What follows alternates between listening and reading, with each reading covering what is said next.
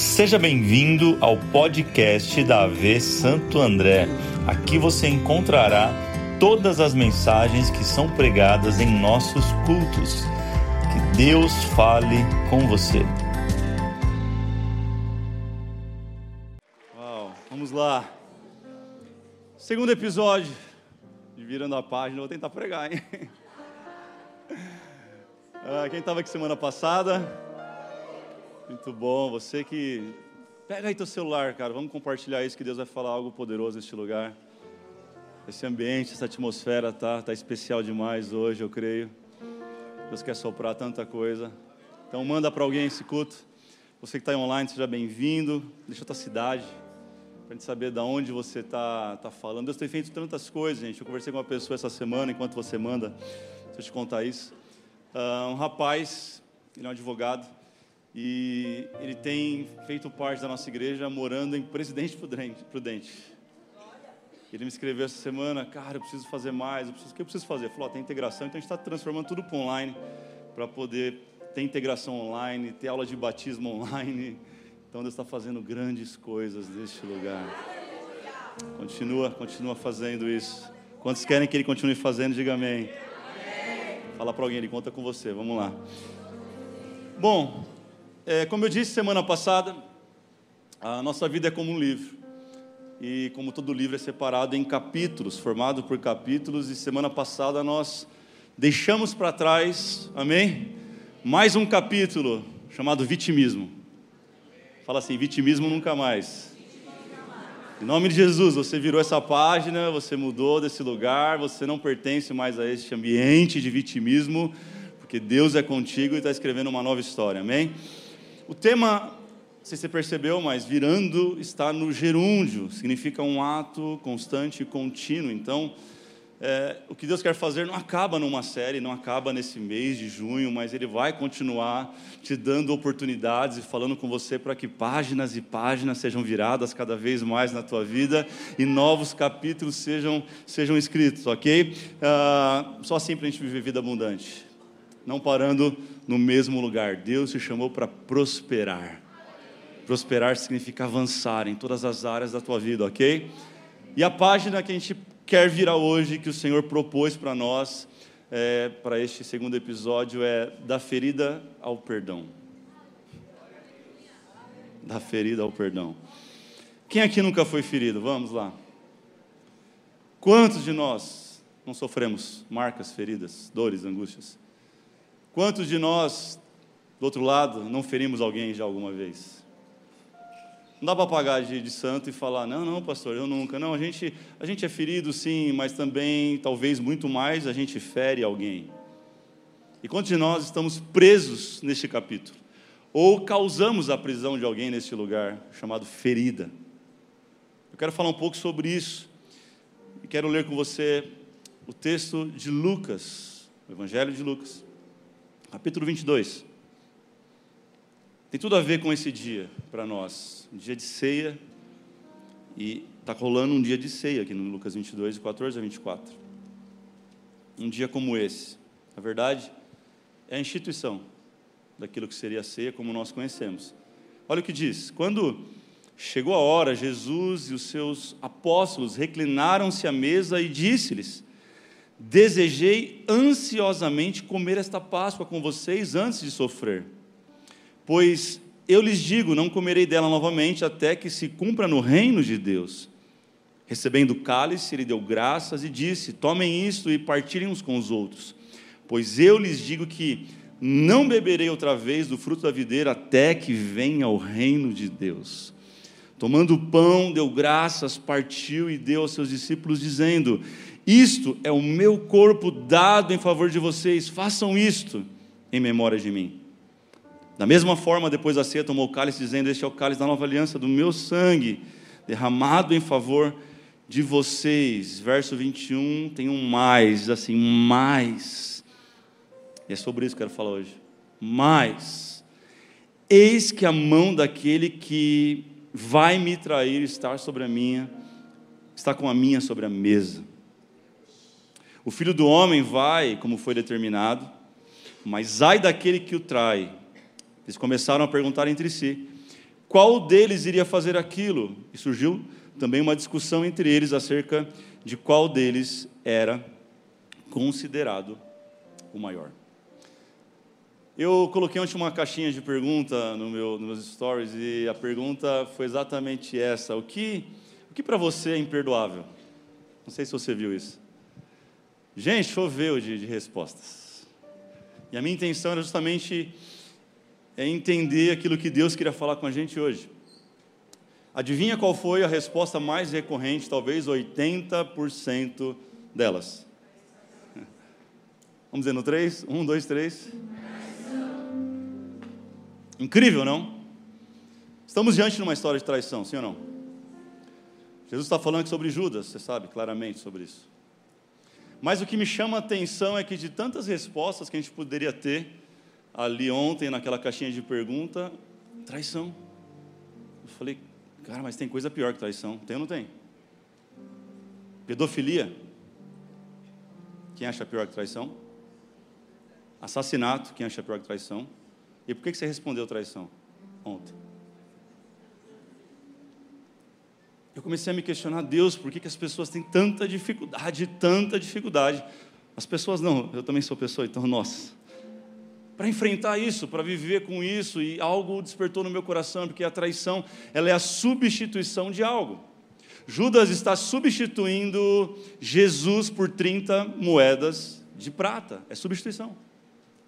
Mais para frente, outro vai trair Jesus. Não pense que só Judas fez isso, mas Pedro faz também algo muito semelhante, traindo Jesus e dizendo: Não sou dele, não conheço ele, por simplesmente manter o seu, seu status social. Está traindo pela imagem.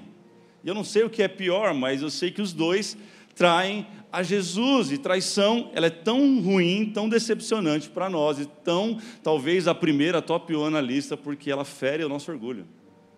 Ninguém quer ser trocado por ninguém ou por, ou por algo. E é exatamente nesse ponto que eu quero chegar, porque fere o nosso orgulho e eu, com o orgulho ferido, a minha resposta de prontidão é traição. É imperdoável. E Jesus está diante de uma traição. O texto vai dizer que ele está sentado pela última vez com seus discípulos, celebrando a Páscoa, que era o prenúncio da ceia que seria instituída por ele. Três anos ele caminhou com esses caras, doze discípulos, doze homens. Ele caminhou com eles, e caminhar eu estou falando de círculo de confiança absoluta dele. Deixa eu facilitar para você, estou falando de pessoas que comem pizza com você depois do culto. Eu estou falando de gente que come churrasco na sua mesa no final de semana. Eu estou falando de pessoas que viajam com você, porque viajavam com Jesus. Jesus andou por todo lado com esses caras levando ele para todo lado. Eu estou falando de pessoas que você armou um piquenique ali no central. Pessoas de confiança traem Jesus. Isso me leva a, entender um primeiro ponto aqui. As maiores feridas vêm de quem nós mais amamos. Eu sei que parece óbvio dizer isso, eu sei que você sabe disso, mas não é porque é óbvio que não tem que ser dito. A questão é que nem sempre nós vamos conseguir discernir as pessoas a tempo de não nos ferirmos. O que você precisamos entender é que na nossa trajetória de vida, as feridas, elas vão acontecer.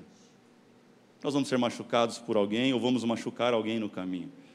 Como eu falei, Jesus está com 12 homens e dois o traem. Quantos por cento dá isso? E ele amava os dois do mesmo jeito. Aí você fala, não, Judas, ele veio só cumprir um propósito, entregar Jesus para ele para a cruz. Não, não, não. Jesus amava os doze, como ele ama você, como ele me ama.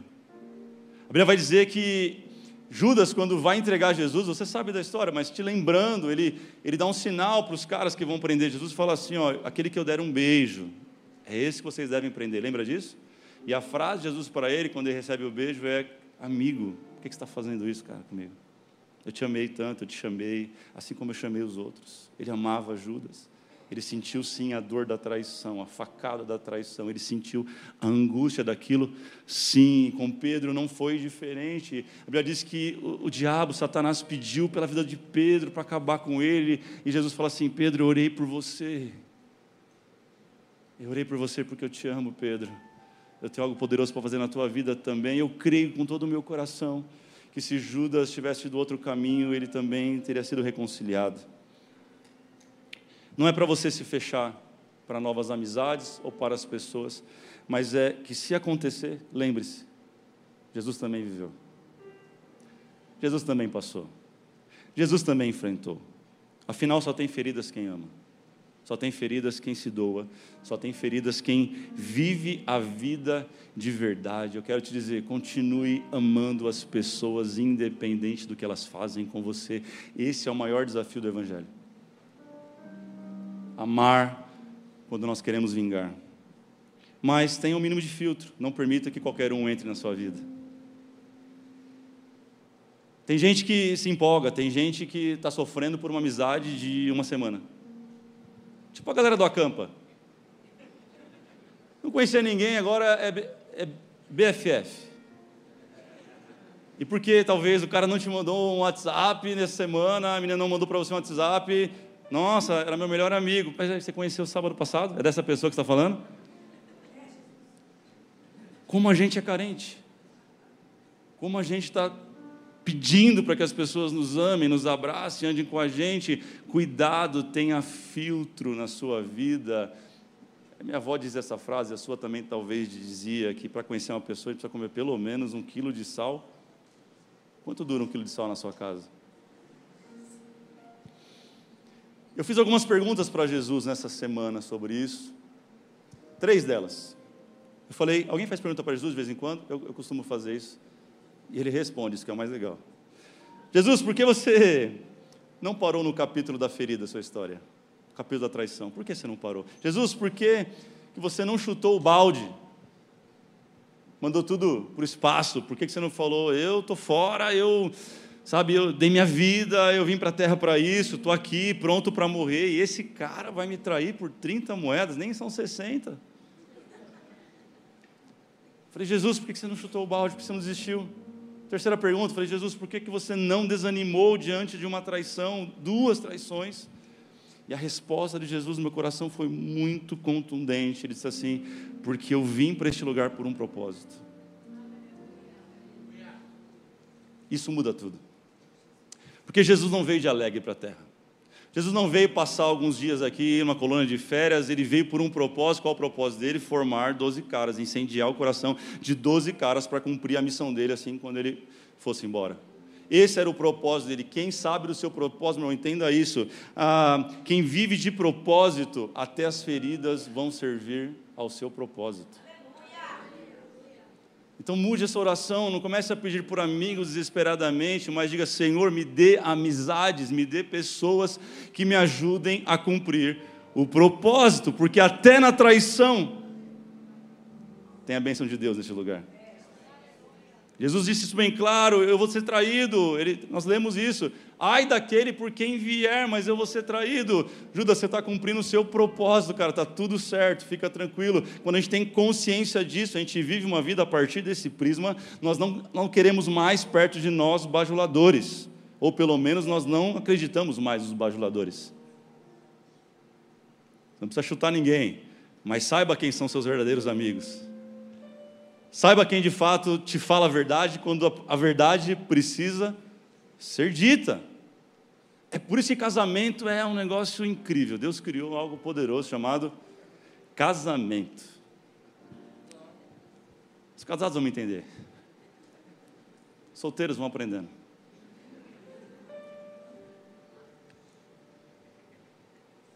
Sabe aquele dia que eu que eu desço aqui desse lugar num domingo incrível como esse, se achando? Uau, Deus, que culto. Uau. Nossa, hoje, hoje foi bem hoje, hein? Eu falei, amor, o que, que você achou? Ela vem com a lista, irmão.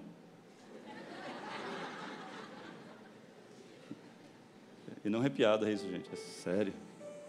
Aquela piada que você falou, nada a ver. Não tinha nada a ver o que você está falando.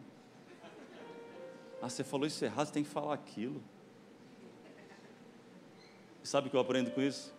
Que bom. Porque é esse tipo de pessoa que coloca a gente de volta os pés na terra. E fala assim, ei, menos, menos, olha só, você está sendo só alguém que está entregando uma mensagem. É, é, igual, é igual o, o, burrinho, sabe da história do burrinho que, que, levou Jesus, que entrou com ele em Jerusalém? Quem sabe essa história? O burrinho chegou em casa super feliz, falando: Mãe, para mãe burra: Mãe, mãe, eu, você não sabe o que aconteceu hoje, mãe. Mãe, eu, eu entrei num lugar e as pessoas começaram a jogar galhos no chão para eu passar. Aplaudiram, gritaram, festejaram. Ela falou: É mesmo, filho? É. Mas você estava sozinho? Não, não, tinha um tal de Jesus em cima de mim. Ela falou: Entendi, filho. Sabe, tenha pessoas que te falam a verdade, chega de se, de, de se cercar de pessoas que só tem tapinha nas costas para te dar, mas nunca tem uma palavra de direção para a tua vida. Tenha mais filtro. Seja um pouco mais criterioso com quem entra na sua vida. Quem está entendendo isso? Provérbios 27, 6 diz: Quem fere por amor mostra lealdade, mas o inimigo multiplica beijos.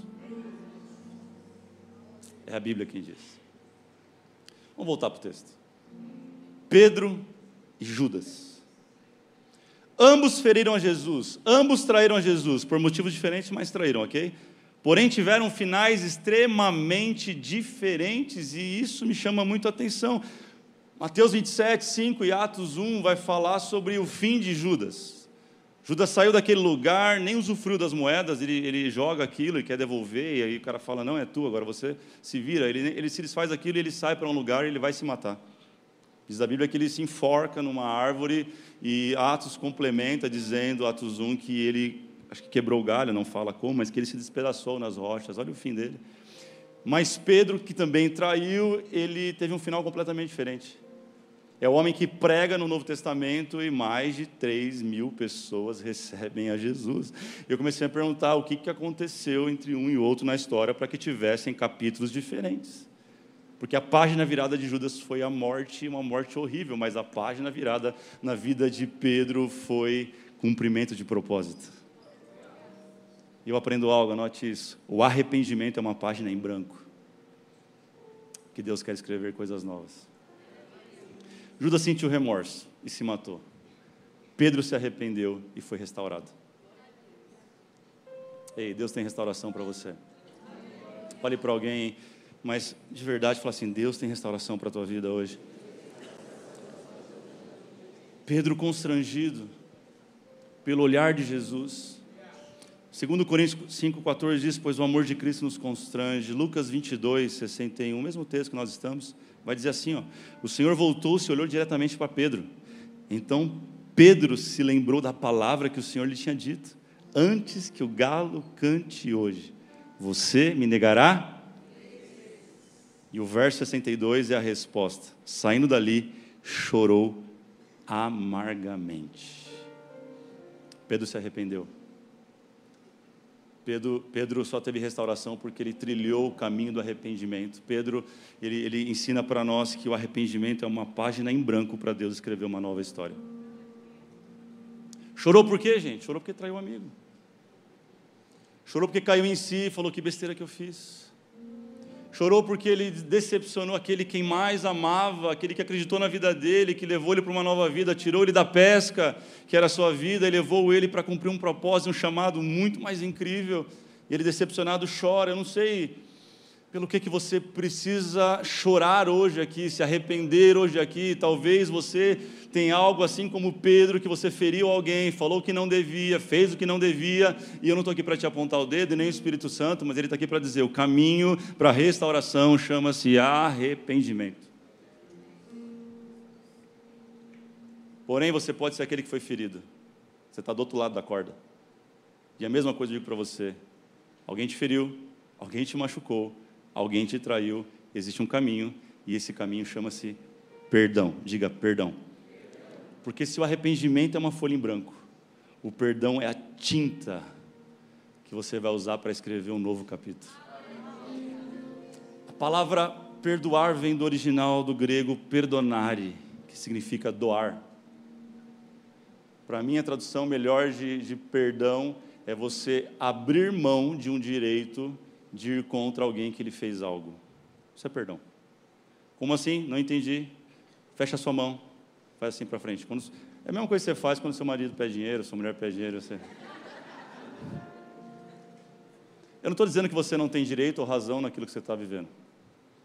Eu não estou dizendo que você não tem o direito porque foi traído, foi falado mal, focaram contra você. Não é que você não tem direito contra essa pessoa, você tem direito. É isso que eu quero dizer para você, entenda, você tem o direito. Diga assim, eu tenho direito. Mas porque você é cristão.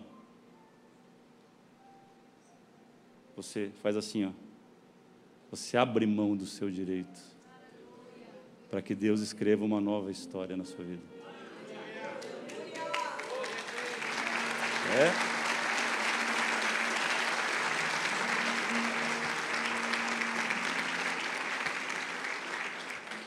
Jesus ele cumpre, cumpre, o seu propósito na cruz, ele não para a vida dele porque ele estava cumprindo um propósito aqui, ele vai até a cruz, ele não, ele não se preocupa com a traição de Judas nem de, de Pedro, mas Pedro não sabe lidar com aquilo que ele está vivendo. Mesmo arrependido, mesmo quebrantado, Pedro ele vai voltar para a velha vida, diz a Bíblia, ele vai voltar a pescar. Ele vai pescar, quer saber?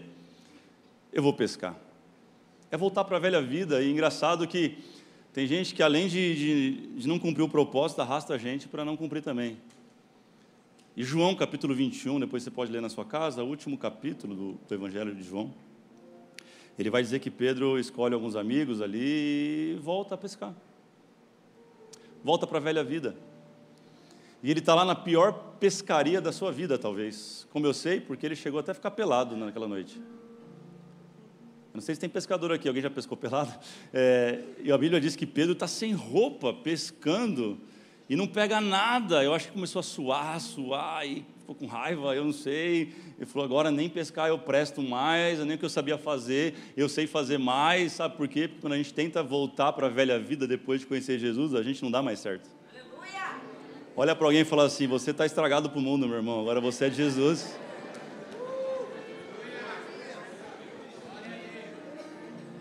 Pedro está ali tentando, se esforçando. Eu vou voltar, não vou voltar a pescar. Quer saber? Eu traí mesmo, eu fiz coisa errada, eu, eu vacilei, eu vou pescar. Quanta gente no pescar, gente? Que pescar que não.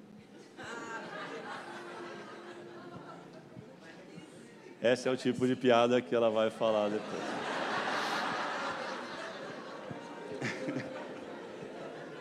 Amor. Tinha os namorados, né, gente? Vamos lá.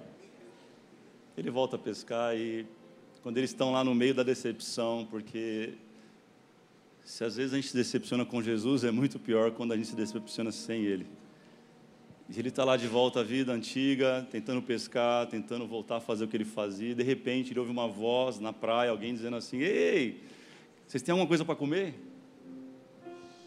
Eles param tudo. Essa voz a gente conhece. Um olha para o outro não querendo acreditar, peraí, mas ele morreu.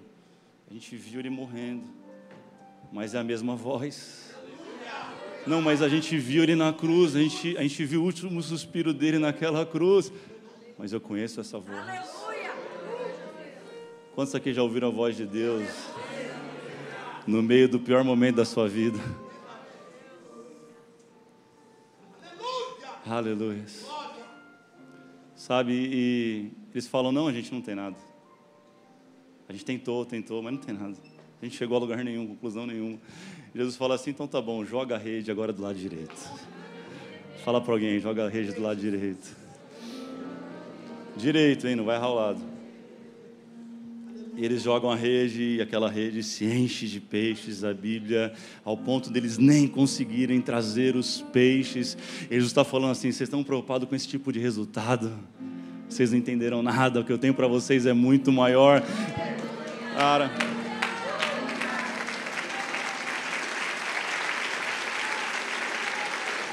Aleluia.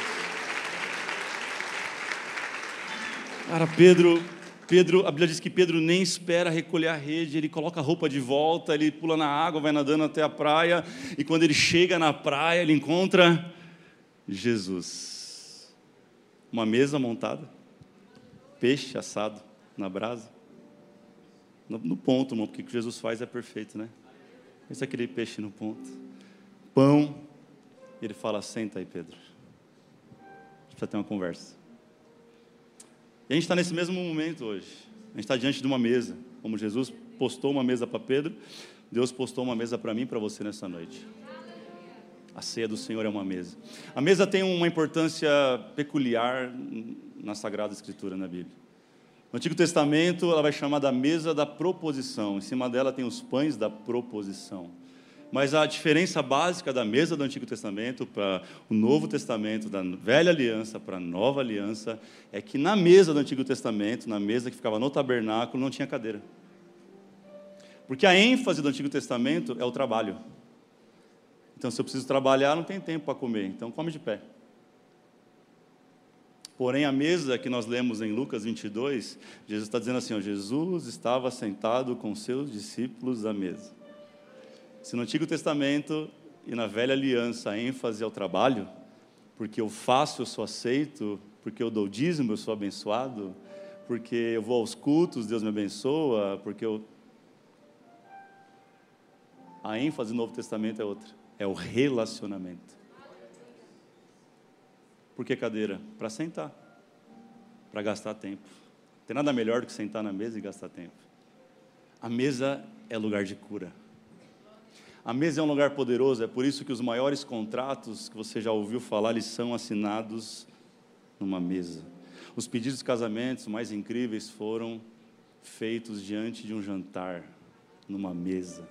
Há uma importância na mesa e Jesus preparou uma mesa só para você nessa noite. Para dizer o quanto você é importante para Ele, o quanto Ele está com saudade de você, o quanto Ele quer restaurar a tua vida, independente daquilo que você fez com ela nos últimos tempos. Como eu sei disso? Simples. Quantas vezes Pedro negou Jesus? Quantas, gente? Três, Três vezes. Jesus começa o diálogo assim: Pedro, tu me amas? Ele pergunta uma vez. Pedro fala: te amo. Então, apacenta minhas ovelhas. Jesus pergunta de novo: Pedro, tu me amas? Aí Pedro já fica meio, né? É. Parece que eu vejo o Pedro, não sabe como é que é? Pegadinha isso aí, agora respondo, não respondo.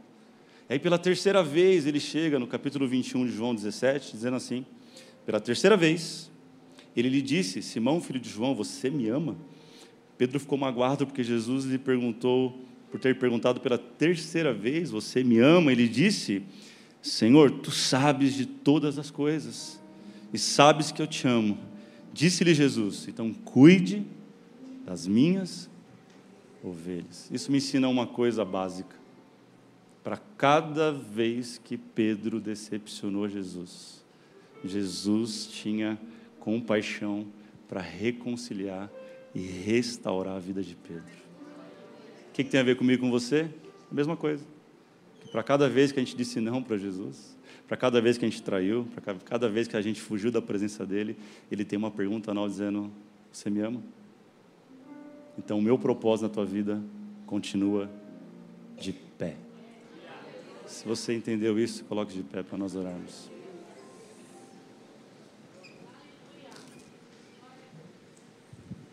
Que mesa é essa? Talvez você está pensando agora, poxa, podia ser agora a ceia, né?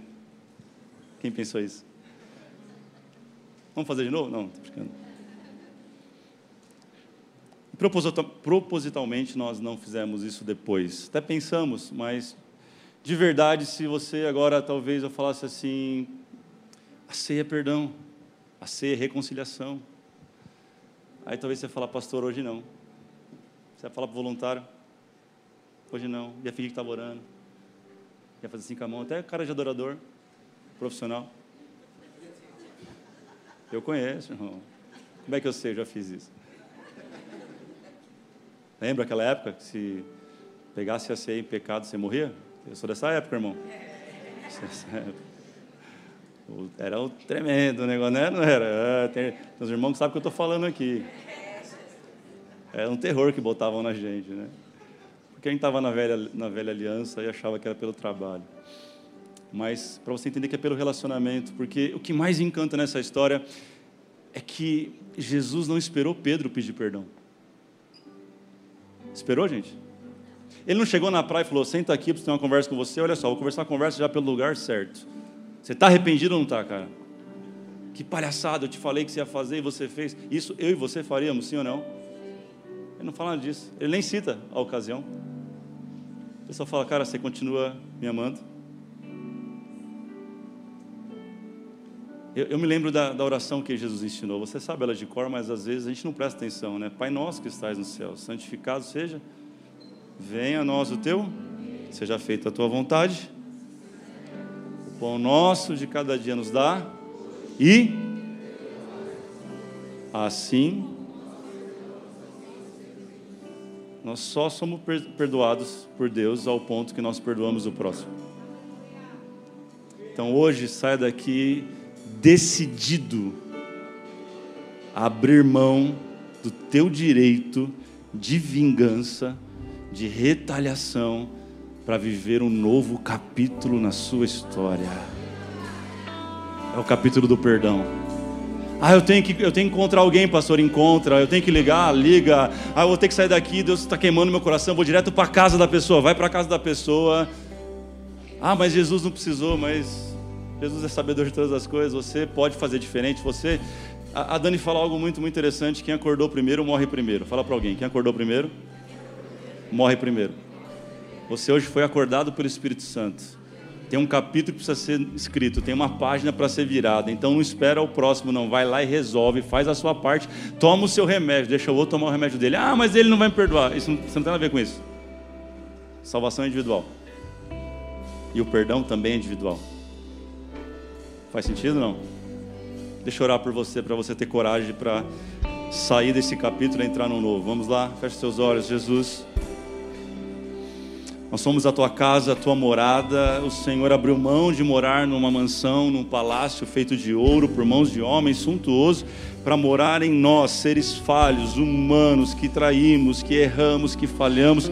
O Senhor decidiu isso e aqui estamos diante do Senhor com as nossas falhas, nossos erros, tudo aquilo, o pacote todo, Jesus, nós colocamos diante do Senhor e te pedimos nessa hora, nos dá intrepidez, coragem, espírito de ousadia para tomar a decisão de tirar, Pai, da nossa vida em definitivo esse capítulo, todo, toda essa roupa velha que já não nos cabe, todo esse esse modelo velho de mentalidade que já não nos serve, todo, toda essa lembrança maldita que já não faz sentido na nossa vida. Jesus, te pedimos, escreve a partir de hoje com a tua caneta do sangue de Cristo um novo capítulo na história de cada um daqueles que estão aqui online, seja onde estiverem, em nome de Jesus, nós oramos. Quem crê no perdão dele, diga amém. Agora diga para alguém, a partir de hoje, diga a partir de hoje, eu vou transbordar do perdão que eu recebi por Jesus Cristo na cruz do Calvário. Se você crê assim, aplauda o nome do Senhor. Vamos lá.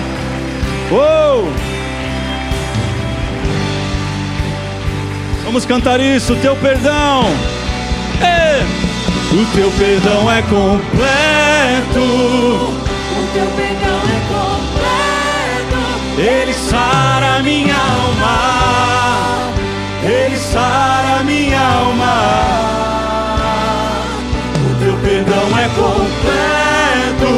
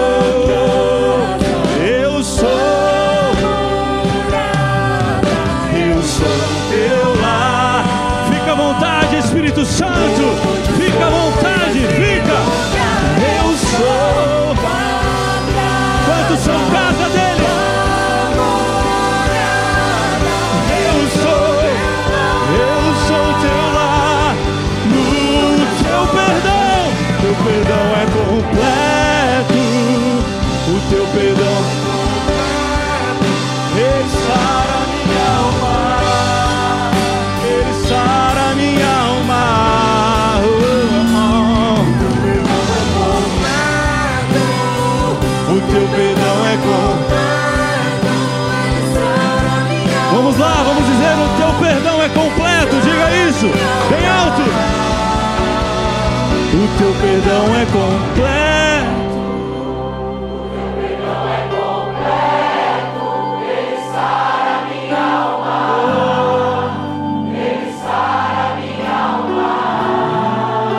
Diga, teu perdão é completo. Teu perdão é completo. Ele sara minha alma. Oh, ele sara.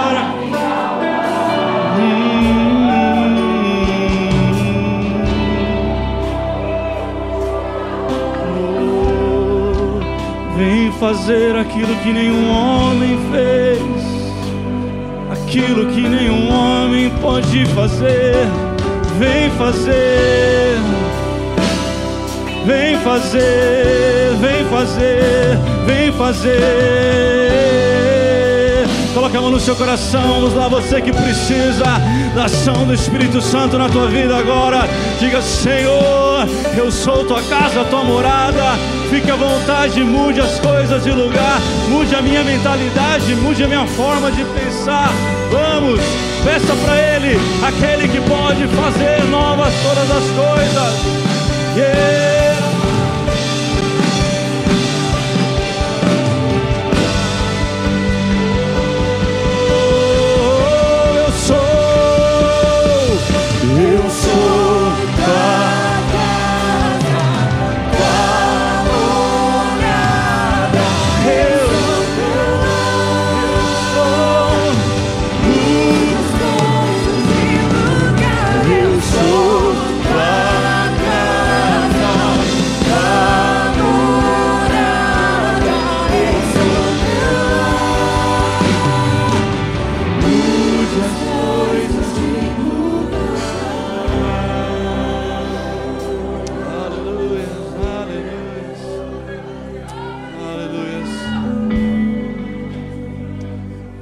Escute isso.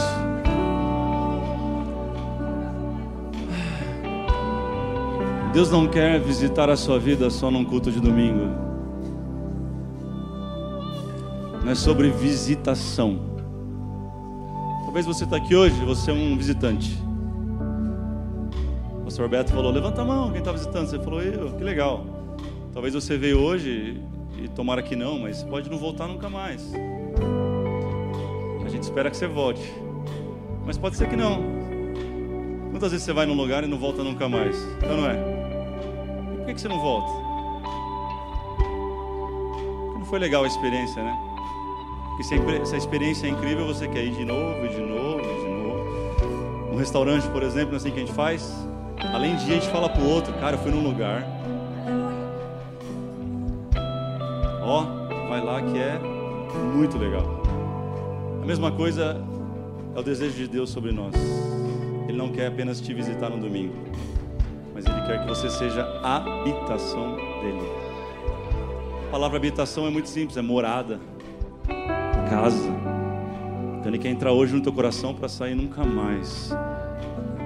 Ele quer encontrar um ambiente agradável aí dentro. Talvez hoje não tá, tá tudo fora do lugar, tudo bem. Ele, ele vai ajudar a arrumar as coisas. O Espírito Santo é o maior arquiteto que existe, o maior design de interiores que existe. Ele vai colocar as coisas no lugar, na hora certa, na cor certa, sabe? Uma hora você vai olhar, aquele quebra-cabeça, faltando cheio de peças, daqui a pouco você vai, cara, tá tudo encaixando. Jesus quer fazer na sua vida isso aí.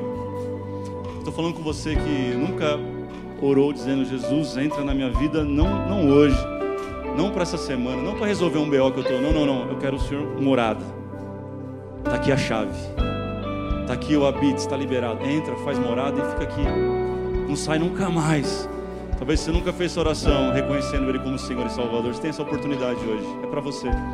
Ou talvez estava longe, afastado, afastado, desigrejado, nem, nem desviou. Você não tem para desviar, você presta às vezes. Questão está estragado para o mundo, mas você não está também conectado, sabe? Quero te convidar a se reconectar com a igreja de Jesus hoje. Feche seus olhos, toda a igreja. vou contar até três. Se você quer tomar essa decisão hoje, você vai levantar comigo a sua mão no três. Vamos lá. Um, dois, três. Levante uma de suas mãos. Vamos lá, levante mais alto que você puder. Se tem alguém, levante aí sua mão. Vamos lá, vamos lá. Deus abençoe. Vejo um jovem ali. Mais alguém, levante uma de suas mãos. Com os olhos fechados, se alguém. Eu vejo uma mão ali acanhada. Deus te abençoe. Eu te vi. Onde tem mais alguém que quer tomar essa decisão hoje? Levante uma de suas mãos. Vamos lá. Aleluias. Eu te vi atrás, cinza. Eu te vi de preto. Deus abençoe a tua vida. Aleluias. Você que levantou a sua mão, coloque a mão no coração. Vou chorar por você, Pai. Obrigado por cada uma destas vidas que estão te pedindo hoje para que o Senhor faça morada nelas. Que estão te recebendo e te reconhecendo como Senhor e Salvador da vida delas. Ah, Jesus, vira essa página. Hoje escreve um novo capítulo chamado Reconciliação, Salvação, Perdão, Nova Vida, Novo Começo. Obrigado, Jesus.